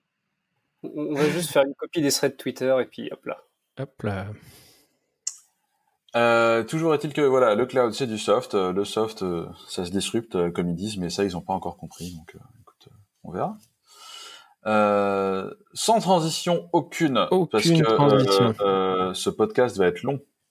nous nous allons parler de Google Lighthouse que j'ai utilisé la semaine dernière pour tester mon blog personnel à, à, des fins de publier cet article sur le cloud et l'infra et le soft. Est-ce que ton blog personnel est, terminé, Laurent? Attends, on avait parlé en même temps. Tu disais, vas-y. Non, toi tu, toi, tu charriais Laurent, donc je te laisse charrier Laurent et après je repars sérieux. Je, vais le publier avant ton blog, c'est promis, Hubert. je, je t'attends. Ils sont à la bourre en fait pour savoir qui va sortir son blog perso le premier. Et en fait, moi, je suis le troisième concurrent qui ne se déclare pas et je pense que je vais griller tout le monde sur la ligne d'arrivée. C'est euh... ce qui se passe autour de Lighthouse et autres. Des gens qui se tirent la bourse sur des trucs pas importants. Ouais, c'est vrai, c'est pas mal. Ça, c'est une bonne transition. Donc, qu'est-ce que Google Lighthouse euh, Lighthouse, c'est un projet. Tiens, je ne saurais pas le dater, je dirais 3-4 ans, un peu plus. Maintenant, le temps passe vite. C'était pas à l'époque PWA euh, qu'ils l'ont sorti pour euh, tester justement les applis Si, ça a commencé un peu comme ça, et puis ils avaient déjà commencé avec PageSpeed Insights. donc, c'est un outil euh, réalisé par euh, des équipes de Chrome qui vous permet de lancer toute une batterie d'audits et de tests sur votre site web. Il y a tout un pan performance il y a un pan accessibilité et une partie euh, très orientée progressive web app. Euh, vous pouvez le lancer en ligne de commande et euh, au, bout de quelques mois, années, assez rapidement, ça a été intégré à la place, euh, enfin directement dans les DevTools de Chrome. Après, ça reste un outil que vous allez pouvoir lancer en ligne via des trucs comme web web, web page test, etc. Donc Lighthouse, c'est ça, vous le lancez et il vous dit, euh, il vous donne des scores et après vous pouvez faire le malin avec des screenshots en mode euh, j'ai 100% partout, mon site est parfait euh, ou pas. Et donc on est bien sur des, vous avez caché vos images, vous avez activé le gzip, vous avez essayé de bundler vos JS, etc. Et donc très récemment, le 12 septembre, Adi Osmani, ingénieur product, euh, qu'est-ce que j'ai écrit? Les product managers maintenant, truc dans genre. Engineering manager chez Google, assez connu euh, chez Google depuis quelques années, partage un tweet et nous dit que maintenant euh, Lighthouse, dans les différents audits qu'il propose, va vous pousser à, alors c'est ma traduction de son tweet, préférer des librairies à équivalence fonctionnelle plus petites pour réduire la taille du bundle et améliorer les perfs. L'exemple qu'il y a dans son screenshot, c'est euh, là, vous êtes en train d'utiliser Moment.js, donc euh, on va dire la librairie de manipulation et d'affichage euh, conversion de date la plus connue dans le monde JavaScript. Vous êtes en train d'utiliser Moment.js, c'est trop gros, ça va tuer vos perfs. Du coup, vaudrait mieux utiliser euh, DateFNS, Luxon, il y en a plein. Enfin là, ils en suggèrent trois dans le screenshot. Et ils vous expliquent combien de kilobytes vous gagnez euh, en, en, choisissant une de ces plus petites librairies. Et là, en fait, ça part d'une bonne intention, c'est pousser les gens à questionner leur choix de dépendance. Mais en fait, euh, moi, je vois plein de problèmes à ça. Euh, c'est bah, déjà pourquoi c'est Google qui décide ce qui est trop gros et qui décide la liste des alternatives. Euh, est-ce qu'ils vont le faire pour leur propre liste Est-ce qu'on peut en parler sur le Firebase Client ou la, ou la console Google Cloud bah, C'est ça, c'est-à-dire que euh, Google, c'est moi, je, suis depuis des années leurs, leurs advocates, etc. Et j'ai appris énormément de choses avec eux. Mais c'est vrai que parfois, ils vont un peu loin et surtout dans l'ironie du fait qu'ils n'arrivent pas à imposer à leurs propres collègues qui bossent sur bah, sur Google Analytics, sur Gmail et autres, leurs leur propres bonnes pratiques. Et du coup, est-ce que... Ils sont 100 000 dans la boutique aussi. Hein, enfin, oui, non mais oui, voilà. C'est pas comme chez Clever où tu peux aller pinguer un mec sur Slack en lui disant genre... et quand tu discutes avec eux, ils t'expliquent que bah, ils essayent, ils essayent, euh, mais forcément, euh, bah, c'est compliqué quoi. Et donc, euh... donc ils peuvent avoir un, un impact énorme sur l'ensemble du web dev mondial alors par contre, aller taper euh, un millier de, de, de, types chez, chez, Google pour dire bah là faudrait le faire, non par contre ça c'est pas possible. Enfin...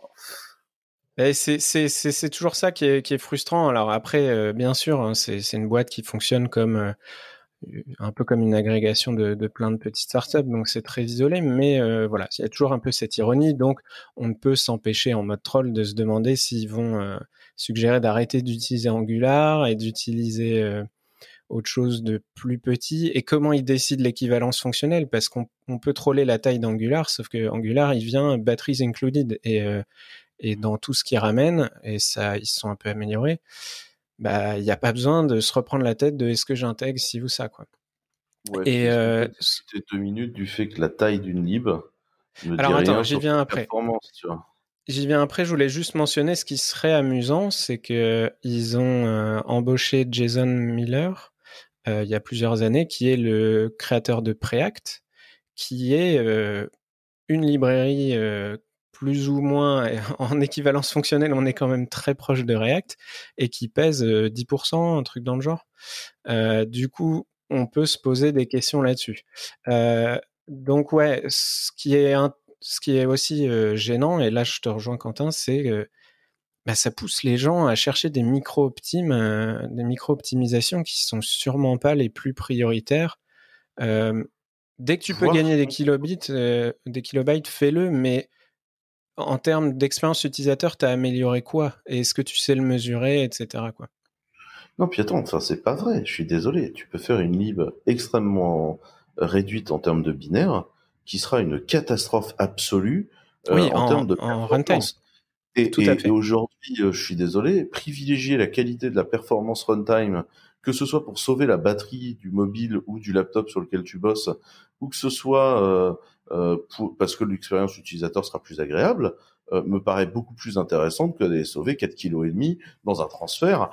Ah, mais oui, mais la 5G, non, ça j'ai dit comment Mon monsieur, les chiffres parlent, c'est beaucoup plus évident quand t'as pas le temps de lire des trucs et que ton attention se limite à 140 ou maintenant 280 caractères et, et, je le sais parce que j'ai bossé dans une boîte avant qui pratiquait beaucoup le batch marketing, euh, que globalement, quand t'as pas besoin d'entrer dans, le, dans les détails, euh, dire aux gens, eh, regardez, euh, c'est mieux, avec euh, une courbe qui dit ah ouais c'est mieux, eh ben euh, ça marche. Après, ah ouais, mais moi je trouve ça putainement cataclysmique quoi. T'as quand même des, t'as quand même des gens qui te parlent de perf sans jamais tester la qualité performance de leur code c'est comme le 100% de code coverage. Le 100% de code coverage, j'étais genre, ouais, j'ai 100% de code coverage selon l'outil machin.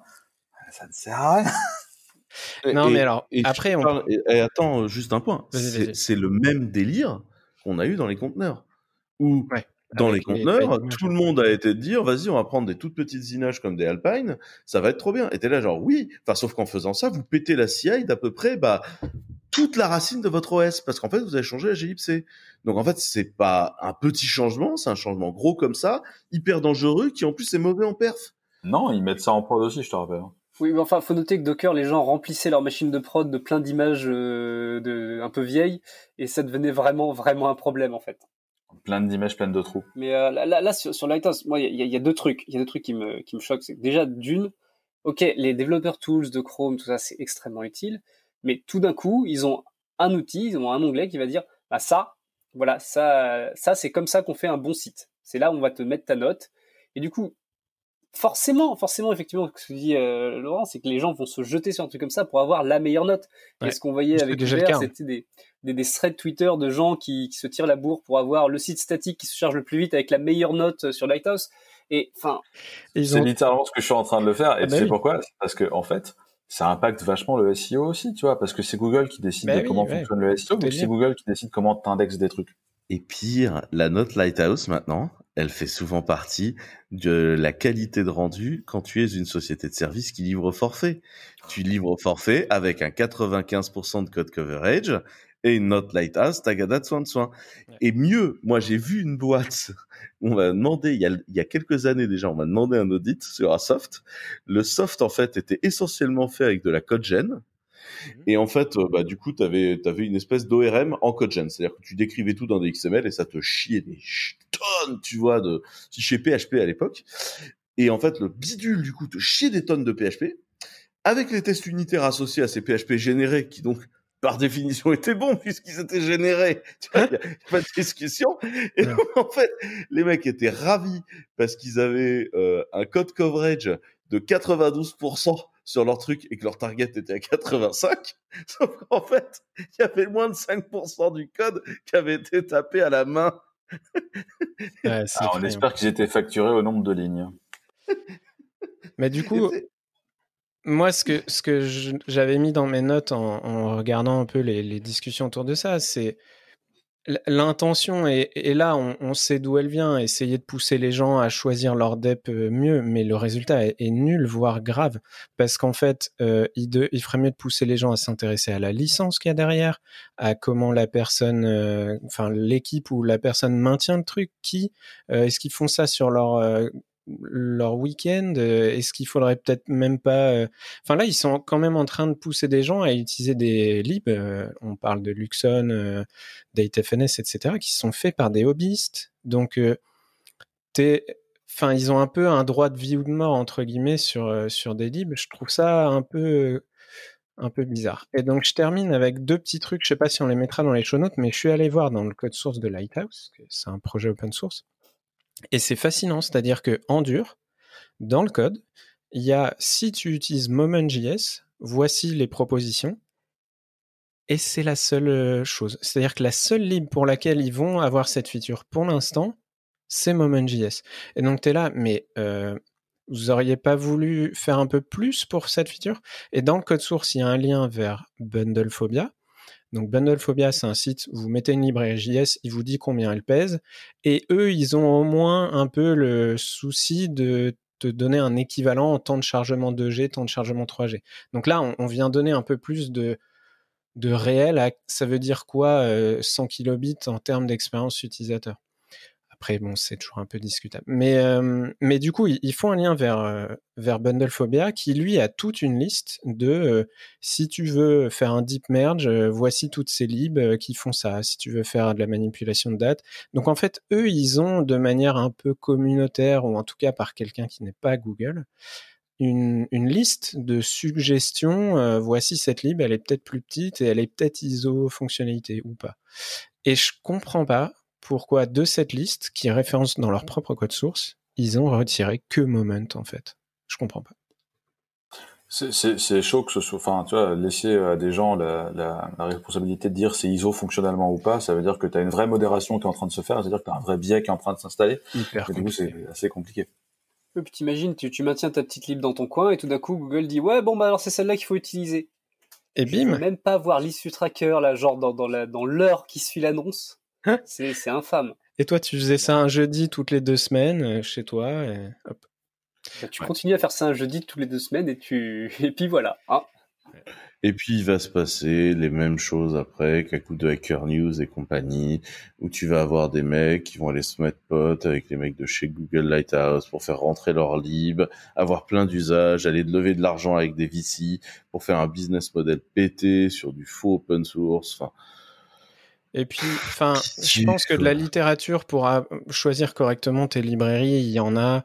Euh, des articles Why you should not use Moment.js, il y en avait. Euh, je sais pas, je, suis pas hyper convaincu de ce truc-là, et ça nous offre une, une très bonne transition euh, pour le lire. J'attends le, j'attends le badge recommended by Lighthouse sur le site de livre. Je, je l'attends, je le vois arriver, il est à 6 bornes, là, je le vois arriver mais il sera en SVG pour être léger. Voilà. Ah, et va voter sur euh, Avant les formats d'image, j'ai un autre truc. Non, ouais. Mais il y, a un vrai truc, par contre, euh, aussi, moi, que je, dis en tant que, que, que, gars qui fait du, du réseau et du, du HTTP. Enfin, la, la taille du JS, on s'en fout. On, s'en fout, mais vraiment, mais royalement, parce que c'est pas important au, au, premier chargement, effectivement, et si t'es sur une mauvaise connexion, de la 2G, etc., t'auras des lenteurs. Mais c'est un truc qui se met tellement, tellement facilement en cache que sur tous les autres appels, en fait, tu seras limité soit par les appels à ton API qui fait des requêtes SQL mal fichues parce que t'as pas tes index, etc. Donc en fait, tu vas taper tes 300 millisecondes, voire une à deux secondes de délai sur chaque appel d'API. Donc c'est là en fait que tu vas perdre ta perf. Et les gens qui se qui se paluchent sur des sites statiques en ce moment, bah ça ils le considèrent pas parce que c'est pas leur job. Et l'autre truc, c'est que bah en fait, euh, Alors, t'as les images et les images c'est lourd. Sur les, sur les scores Lighthouse des sites statiques, je te rejoins. On, s'amuse tous à avoir un super score alors qu'on a 10 readers ou, ou 200 ou bref. Par contre, la JS, quand tu fais un site e-commerce et que tu as 17 équipes marketing qui rajoutent chacun leur tag euh, un peu tout pourri, qui en général sont faits par des équipes qui n'ont pas le temps ou pas la priorité sur la perf, euh, t'en arrives vite à plusieurs méga JS. Je te laisse aller euh, sans utiliser Brave euh, sur la page de n'importe quel site de journal ou de e-commerce français. moi, j'ai fait des audits plusieurs fois dans, quand j'étais consultant. Sur la de Google Cloud. Hein. Ouais. mais tu, non, je, vois le côté... que c'est pire sur l'e-commerce. Et, et, et si, ça a un impact sur les perfs. Par contre, quand on discute de ah j'ai enlevé un kilo dans une de mes DEP en fait, moi, mon message, c'est surtout euh, aux gens, mesurer au bout de combien de temps l'utilisateur voit quelque chose, au bout de combien de temps il peut euh, interagir. Et là, Google Lighthouse et toutes leurs équipes ont des métriques qui brandent avec des acronymes, etc., qui sont euh, vraiment user-facing et qui, qui sont intéressantes. Mais voilà. Ok. Qu'est-ce qui s'est passé pour Moment.js Et du coup, transition, euh, enfin on va pas s'éterniser, mais Moment.js a publié peut-être le surlendemain euh, sur sa propre page d'accueil de doc euh, une sorte de message article Project Status, et ils disent, alors je vais essayer de traduire en direct, mais à partir de maintenant, on considère que Moment est un projet legacy en mode de maintenance. Ce n'est pas mort, mais c'est done. Et, euh, et c'est assez intéressant parce que je crois que c'est une des premières fois que je vois un projet le dire comme ça, à savoir euh, le projet n'est pas abandonné, il est terminé. C'est-à-dire que il fait son taf de la manière dont on l'a codé, qui est daté clairement. Et ensuite, bah, ils ont une liste de, propositions euh, d'alternatives qui sont euh, plus modernes, plus euh, avec MyScript module, tri-checkable, sans forcément avoir des API chaînées, etc. Et puis il réexplique. Euh, nécessairement aussi la même liste de compatibilité. Voilà. Et, donc il, bah, il, parle des mêmes libres que, que suggérait euh, Lighthouse. Et, euh, et je, dis, je dirais pas que je suis triste, mais Moment, ça reste quand même. C'est un peu la librairie avec underscore Hello Dash, quoi, et, et jQuery avant, mais, mais c'est vraiment un gros, un, une grosse lib qu'on a tous utilisé plus ou moins de près ou de loin, qui, euh, qui, nous a fait tous sauver énormément. Mais oui, parce que les dates en JS, rappelons-le, euh, l'API native, elle est basée sur la toute première API date de Java, quoi. Voilà, voilà. Et euh, donc, ouais, non, c'est. En fait, Moment n'a pas changé d'état en trois jours. Tout le monde sait que ça bouge plus trop, euh, qu'il y a des alternatives plus légères, plus perf, qui se basent sur les standards, etc.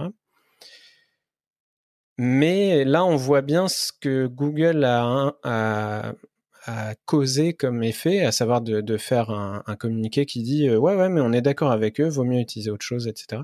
N'empêche que ça a eu un impact. Et donc euh, voilà, par rapport à toutes les discussions qu'on a eues avant, euh, qu'est-ce que ça va donner sur d'autres libs s'ils commencent à le faire sur d'autres libs le lead dev de Moment, euh, il est parti en faisant la gueule un peu quand même.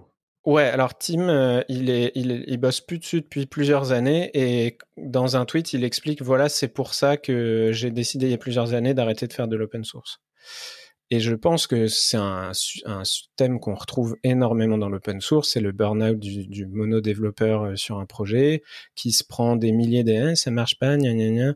Ouais, enfin, t'es gentil, c'est gratos, euh, essaye de faire un, test reproductible euh, et m'aider, quoi. Mais il y a un moment, la gratuité de l'open source, on, est arrivé à des, abus, on les connaît tous dans, des threads d'issues qui sont abusés, quoi.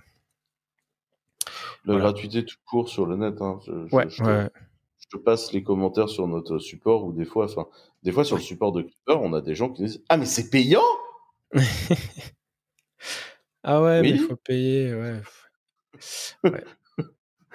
voilà, voilà. Goodbye, euh, goodbye, moment. Rip l'ingé son surtout. C'est moi. Euh, anyway, je vous propose de, de, On est à 1 heure et 5 minutes d'enregistrement, je vous propose d'avancer. Ouais.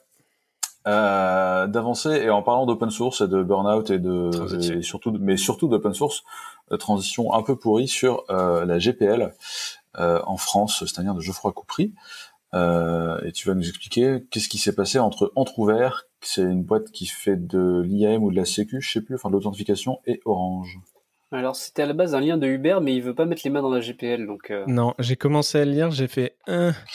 C'est parce que c'est contaminant. Alors, en fait, ce qui s'est passé, c'est qu'Entrouvert, il faisait, je crois, une, lib qui s'appelle Lasso, qui faisait du SAML. Que au, Alors, SAML, avait... SAML, c'est une libre, c'est une protocole d'authentification unique. Donc, euh, tu te logs une fois et ça te permet de te loguer sur X trucs. C'est, euh, c'est, voilà, c'est, c'est tout Ils ce font qui est pas de l'autorisation aussi? Aussi. Ouais. Authentification, autorisation et beaucoup, beaucoup de XML. Mmh. À, la, à la base, SAML, c'est SSO. Et donc maintenant, on utilise tous SAML V2 et euh, vous, pouvez vous abstraire tout ça en utilisant Kito. Désolé, c'était mis en contexte pour ceux qui ne sauraient pas. Ceux qui veulent du détail, on mettra le lien du talk de Valériane là-dessus. Euh, Carrément. L'année dernière. Donc ce qui était intéressant là-dessus, c'est que bah, Orange avait employé cette lib euh, lorsqu'ils ont fait a priori l'authentification du site Mon Service Public. Euh, apparemment, ils avaient bossé un petit peu avec la, boîte entrouvert euh, dessus ou à côté. Ils avaient causé entre eux. Enfin, il y a une longue, longue, longue explication des relations entre les deux boîtes. Mais toujours est-il que, bah, au final, ils ont ship le truc. Euh, il y avait la lib dedans et euh, là, les gens de, de chez Entrouvert ont dit ouais, mais attendez, c'est de la GPL. Donc, pour le contexte de la licence GPL, il va dire que si tu publies un soft qui embarque un bout de code qui est sous GPL, euh, il y a le concept de viralité de la licence qui va faire que, en gros, ton, ton soft doit être open source, mais aussi toutes les modifications que tu as faites au code doivent être publiées. Tout doit être publié sous GPL. Voilà. En plus, ouais. enfin, alors, c'est même plus vicieux que ça, c'est-à-dire que c'est pas tant que tu dois les, les, tu dois publier les sources, c'est si on te les demande, tu dois les donner. Mmh. Voilà. Et donc, ce qui s'est passé, c'est qu'il y a 9 ans, en fait, Entrouvert a, a attaqué Orange pour une histoire de violation de la, la GPL. Et ce qui est intéressant dans ce truc-là, c'est que là, c'est arrivé sur un non-lieu euh, au tribunal de grande instance, parce que le tribunal de grande instance a déclaré que non, ça ne peut pas être de la contrefaçon. La contrefaçon, c'est lié au droit d'auteur, c'est-à-dire que si tu utilises quelque chose qui a été euh, une qui a été créée par quelqu'un et que tu l'utilises pas de la manière que, qui, est, que tu essaies de la revendre en modifiant, etc., c'est de l'ordre de la contrefaçon. Et donc c'est sous la houlette du tribunal de grande instance. Ils ont dit là, en fait, non, la GPL c'est pas euh, une histoire de droit d'auteur, c'est une histoire de contrat. Et c'est intéressant parce qu'à la base, la GPL, c'était une grosse bidouille autour du concept de copyright aux US. C'est pour ça qu'il y a marqué copie, copie, copie partout dans tous les sens, de savoir qui a le droit de quoi selon la copie, selon ce que l'auteur en a voulu. Sauf que le droit français ne s'applique pas de la même manière.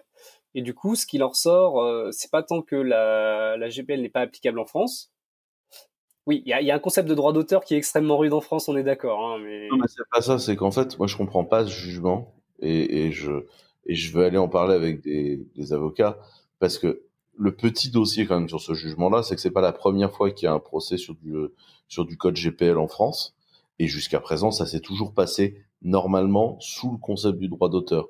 Et là, d'un seul coup, de renvoyer au tribunal de commerce en disant c'est du droit des contrats juste parce que, en fait, si j'ai bien compris ce qui s'était passé entre les lignes, Orange a promis d'acheter une presta à, à, Entrouvert. Entrouvert, ça a pour finir pas été euh, acheté de presta et globalement, euh, Orange a fait du support gratuit chez Entrouvert sur leur licence, euh, enfin sur leur code en licence GPL, qui devait être double licencié avec la possibilité d'en acquérir une licence, tu vois, commerciale. si si tu, enfin si tu veux le mettre dans un logiciel close source. C'est-à-dire que, enfin, c'est quand même un modèle qui est souvent fait. en fait, clairement, Orange est en infraction de licence ici, il n'y a pas de discussion. Enfin, et en fait, je sais pas pourquoi le tribunal de grande instance se dit, ah bah non, en fait, c'est un contentieux commercial, allez voir le tribunal de commerce. Dis, mais qu'est-ce que vous faites? C'est complètement débile. Enfin, je sais pas du tout comment ça va se mettre parce que pour moi, ils sont en train de créer un conflit de jurisprudence. Ouais. Vous voyez pourquoi j'ai pas voulu parler de ce lien ok, et eh ben du coup, euh, tu vas peut-être vouloir parler du lien suivant si vous n'avez plus rien à dire sur le sujet. Non, tu, sais pas si tu le comprends comme moi ou pas, Géal. Hein, euh, moi, je le ah, comprends. Ah, J'avoue que ça m'a surpris aussi parce que toutes les approches restaient effectivement autour du droit d'auteur. Après, ce qu'ils ce qu'ils en présentent, on va dire, a une cohérence aussi. Je, pense surtout que les gens de, de chez Entrouvert, leurs avocats, qui ont qui ont pas forcément présenté le truc de la bonne manière, qu'on c'est louche, effectivement. Moi, je serais assez pour euh, obtenir une position de chez Framasoft sur le sujet, parce que il faut, à mon humble avis, il faudrait que Framasoft ou quelconque autre gros assaut de libre en France prenne le sujet de près, parce que si on se retrouve avec la défense euh, des licences, non pas au tribunal de grande instance, mais la licence de défense au tribunal de commerce, ça va être n'importe quoi. Enfin, c'est, c'est, c'est, c'est Enfin, je pense que c'est extrêmement, je pense que c'est extrêmement négatif. Ok, moving on. Euh, pour euh, euh, un autre lien d'Uber, donc là tu vas pouvoir donner ton avis ouais. sur Avif, qui a fait son apparition dans Chrome 85, qui est un nouveau format d'image. Tout à fait. Alors, je crois qu'on a déjà parlé deux fois de format d'image dans, dans. Il y a, il y a quelques temps, on avait parlé de WebP et toutes ces choses-là. Ouais. Euh, et je commençais à parler de ça. On avait très vite fait évoquer qu'Avif euh, allait arriver. Euh, en fait, il est arrivé beaucoup plus vite que, que ce que j'avais analysé.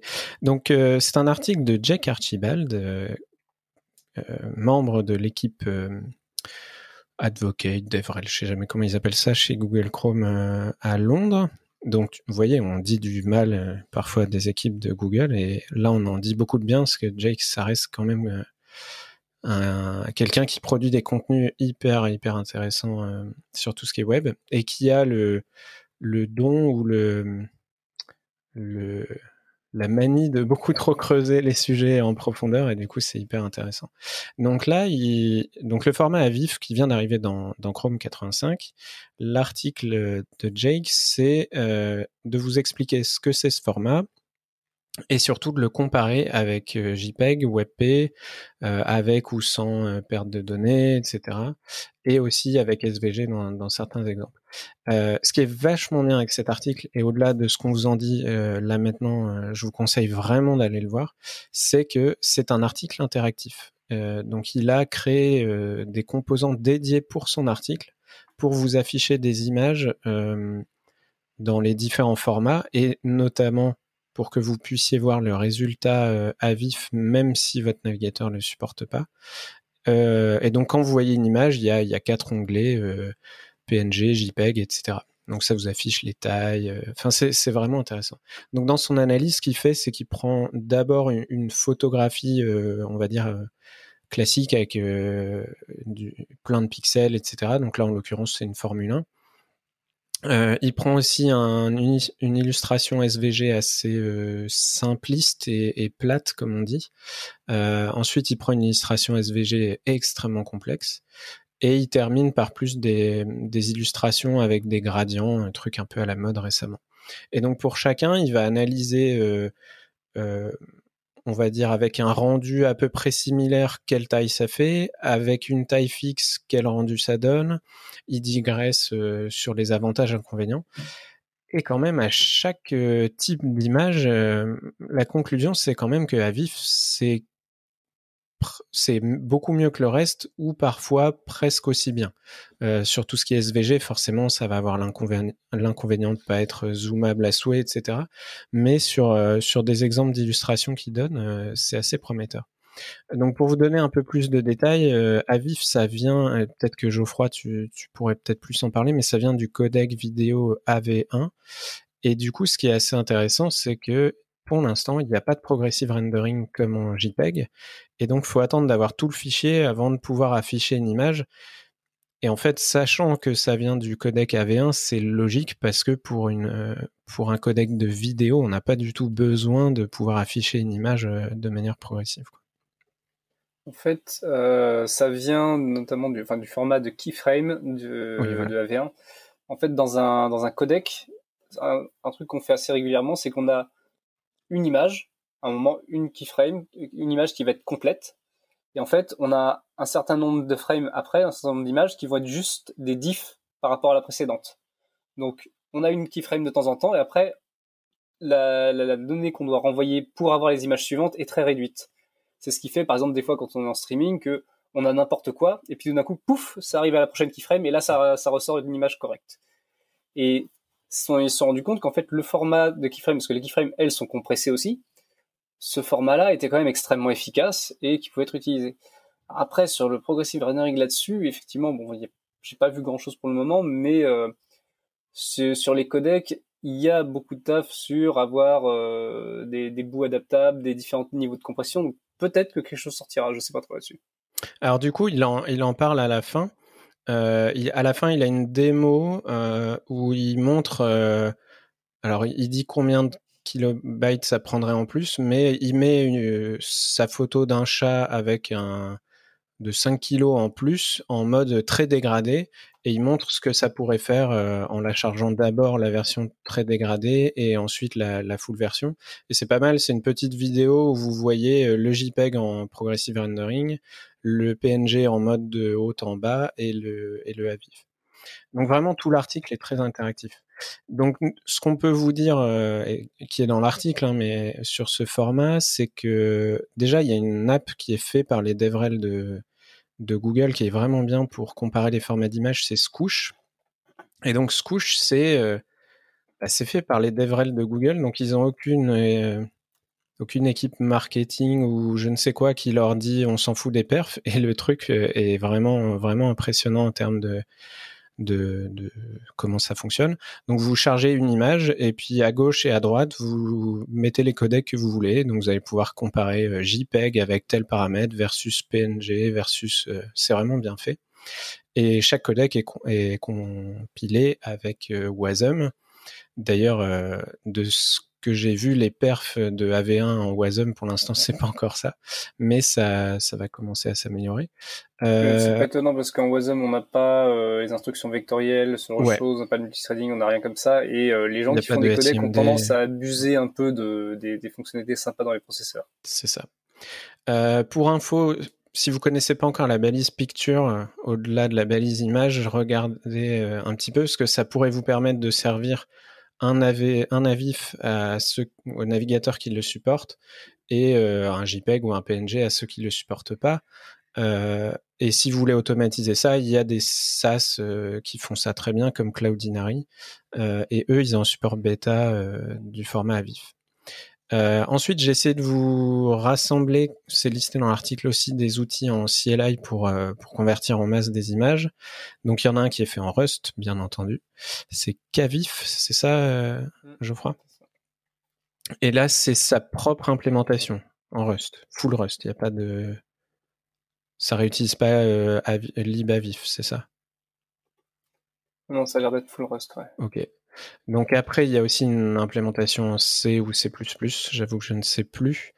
Euh, si on regarde un peu ce qui se passe chez Can ça c'est déjà implémenté dans Firefox et c'est dispo derrière un flag. Donc on peut espérer que ça arrive d'ici euh, quelques versions. Je sais pas trop. Euh, et chez Safari, il y a une branche qui l'implémente. Priori euh, qu'il implémente. Est-ce, quel niveau Est-ce que ça marche bien, etc. Je sais pas.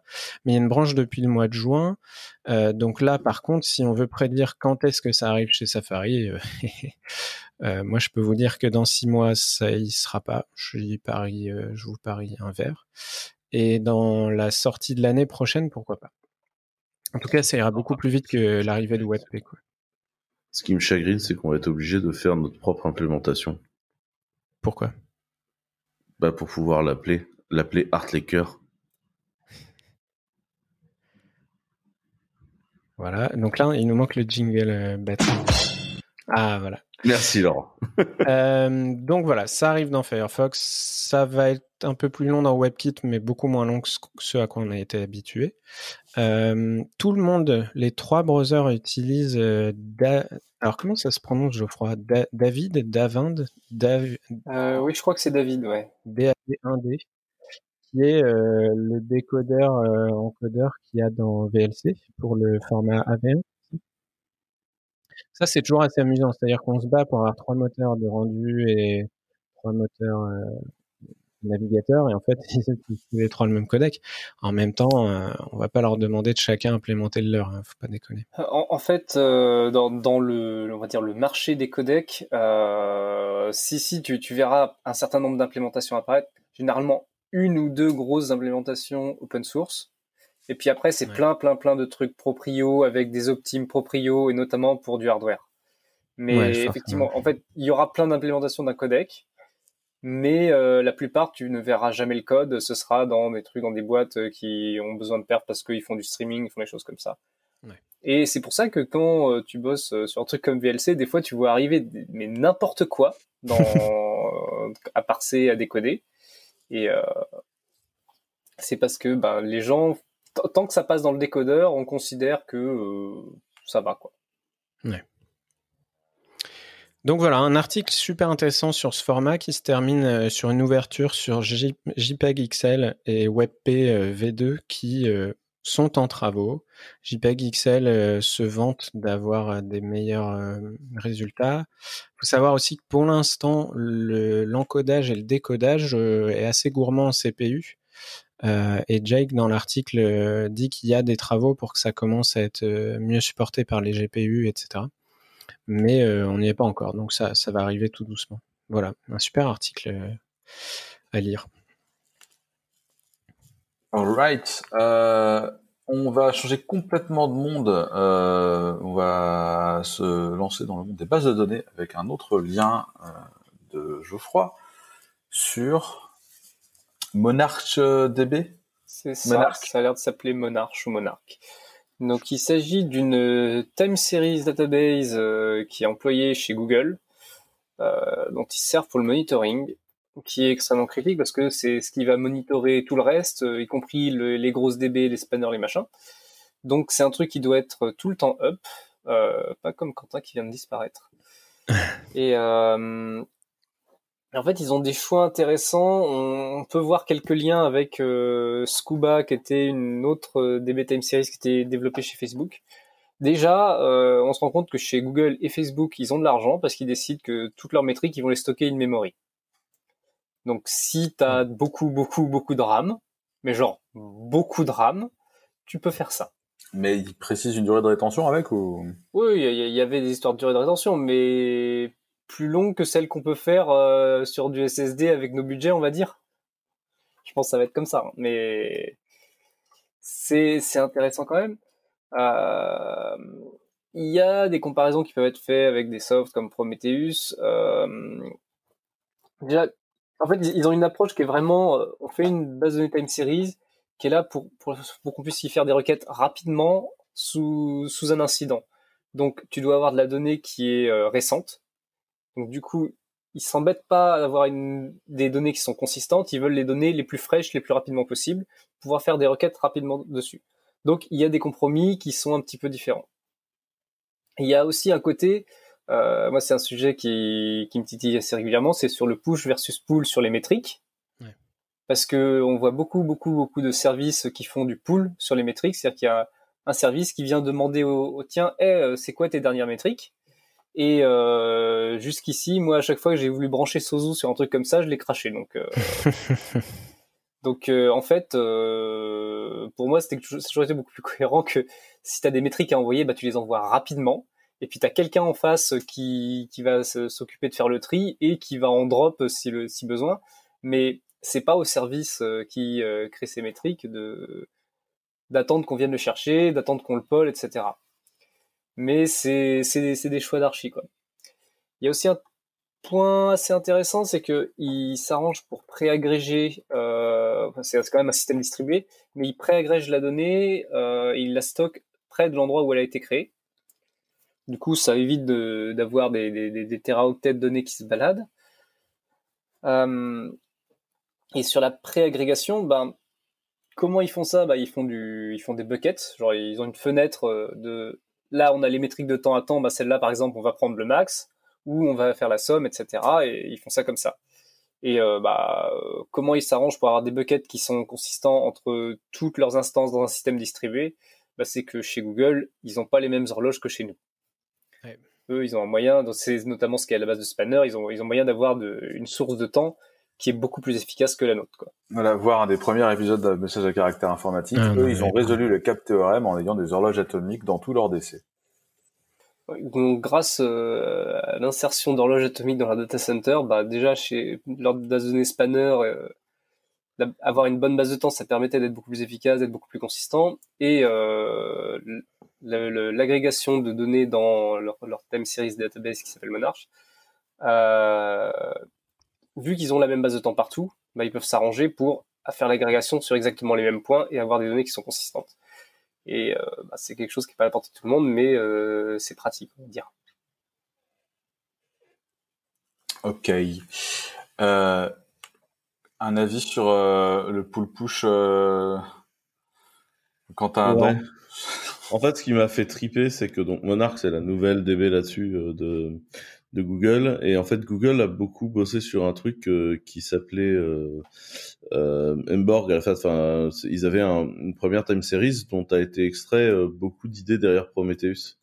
Et en fait, Prometheus, la grande idée, c'est de dire on va aller chercher la donnée et c'est pas l'application qui va nous l'envoyer. Et depuis le début, tous les gens qui font du, de la métrologie depuis longtemps, donc tous les gens qui font de l'observabilité depuis longtemps, on est là, non, non, très mauvaise idée tu veux pas aller chercher la donnée dans l'appli, tu veux que la donnée t'envoie, tu veux que l'application t'envoie la donnée parce que tu veux surtout pas lui demander au mauvais moment, tu veux que si le bordel crache, ça se démerde tout seul. Enfin, t'as pas envie que ce soit possible de l'exposer. C'est pas du tout une bonne idée. Et en fait, tous les mecs de, enfin, toute l'équipe de Monarch dit alors euh, très très mauvaise idée cette histoire de, de pool. Il faut que la donnée soit push. Et en fait, j'ai envie de dire à tous les gens qui font du Prometheus et qui m'ont dit ouais mais c'est Google ils font comme ça c'est oui et eh ben chez Google ils ont fait l'expérience du pool. Et donc ils en sont arrivés à la même conclusion que tous les gens qui ont de l'expérience. C'est une idée de merde.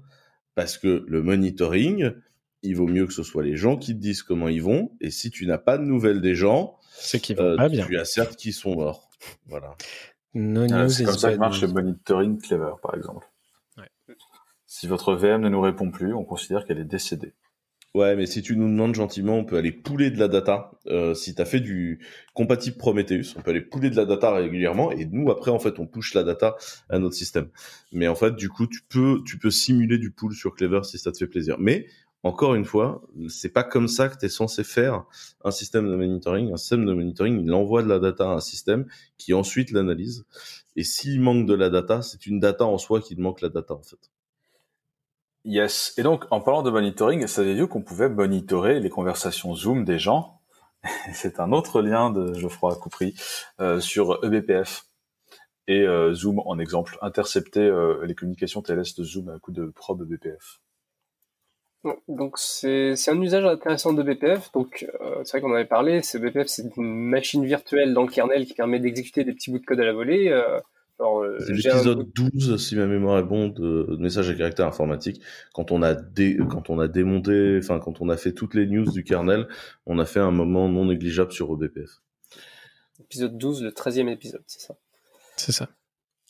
Euh, et donc, oui, et BPF, donc ça permet de, quand on est côté euh, userland, en fait, d'envoyer un bout de code qui va s'exécuter côté kernel, qui sera bien sandboxé, qui sera rapide, etc. Et notamment, il y a un truc qui peut se faire, c'est qu'on peut aller juste se plug dans un process existant et dire, bah vas-y, envoie-moi un message à chaque fois, dans le process ou même dans le kernel hein, d'ailleurs. Et on dit, bah voilà, sur cette fonction-là, dès qu'il y a quelque chose qui passe, tu appelles mon bout de, BPF et je vais regarder ce qui se passe dans la mémoire à ce moment-là, etc. Je vais euh, ressortir des données. Et donc là, ce que ce qu'ils font, donc, c'est de mettre un probe qui euh, qui va regarder dans les fonctions euh, SSL read et SSL write de OpenSSL euh, qui écrit et lit quoi depuis, euh, OpenSSL, sachant que c'est vraiment le, les fonctions, le moment où le soft écrit dans le contexte OpenSSL un truc en plain text et après c'est OpenSSL qui s'occupe de chiffrer, envoyer, etc. Donc c'est vraiment le moment où on peut intercepter la donnée. Alors c'est pas on a piraté Zoom, c'est euh, quelqu'un qui a tous les droits sur sa machine, qui regarde ce qui se passe sur Zoom qui tourne dans, dans sa machine et qui se rend compte que bah il y a un paquet de données qui circulent. Euh, pas hyper étonnant non plus. Mais l'exemple en tout cas est super intéressant parce qu'on peut vraiment faire beaucoup de choses quoi. L'exemple est, très didactique. L'exemple est très didactique et très bien écrit. Et c'est pour ça qu'il ne faut pas donner les droits route à n'importe quel soft sur votre machine. Sachant que maintenant, justement, on a vu lors de cet épisode sur le kernel que euh, il y a des capabilities pour mettre en place le BPF sans être route. Donc euh, voilà. La gestion des droits est un peu plus fine là-dessus. Ok, eh bien, euh, nous allons conclure ce podcast avec ça. et donc en rappelant que pour une fois, c'est pas une faille de sécu dans Zoom, parce qu'on leur a un peu quand même tapé dessus tout l'été, tout l'été depuis le mois de mars. Quoi. Euh, Nous, on n'a rien fait. Les chercheurs en sécu, les chercheurs trouvent des failles, font un article, et nous on dit qu'il y a eu un article de plus sur Zoom, c'est tout. Il faut que j'attrape mon outil de décision euh, et on va pouvoir euh, euh choisir euh, la musique, euh, qui musique va, de la semaine. nous envoyer. Je vais donc me lever et récupérer mon dé. Ah, moi j'en ai un si tu veux. Vas-y, vas-y. Ah là, on va dire que je suis corrompu. Le plus, le, le, pire, le pire, c'est que chez Laurent, il doit bien y avoir 3000 dés. Quoi. le mec en cherche encore. Un peu plus, je pense, mais ils sont rangés. Tu vois, c'est bizarre. Il y a des trucs qui, en général, ne sont pas rangés, mais les dés sont rangés.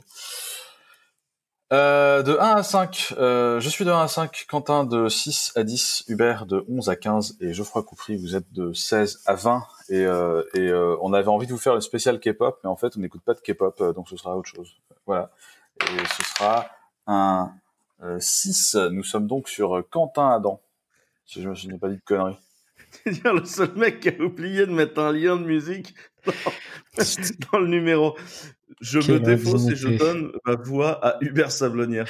Ah, ouais, mais j'ai l'impression d'avoir triché en gagnant, c'est nul. D'ailleurs, d'ailleurs, Docs, Sloud, tu... Ah, c'est un truc. En plus, c'est un truc particulier. Bah ouais, c'est pour ça, c'est con qu'on n'ait pas mis le lien sur Mario.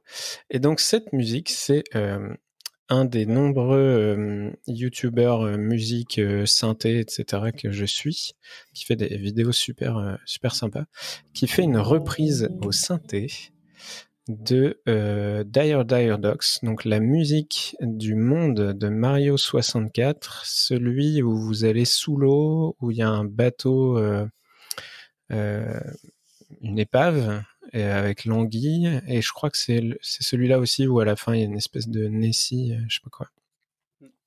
Et donc euh, tu joues ça avec cette espèce de fameux euh, synthé, là, je, sais plus son nom, mais qui a un son très très particulier.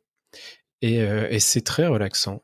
Et, et, si vous aimez au-delà la petite nostalgie de Mario 64, ce, ce youtubeur fait vraiment des, des, des vidéos synthé super cool. Est-ce qu'il fait le village Kokori Moi, c'est le, pire euh, earworm euh, de la Terre, c'est le village Kokori. Non, à ma connaissance, non. Voilà, donc je m'excuse d'avance à tous les gens à qui j'ai mis le, village Kokori dans la tête. Et, euh, et, on vous dit à la semaine prochaine. Merci de nous avoir écoutés. Merci. Merci d'avoir joué avec nous et à la semaine prochaine. Merci. Bisous.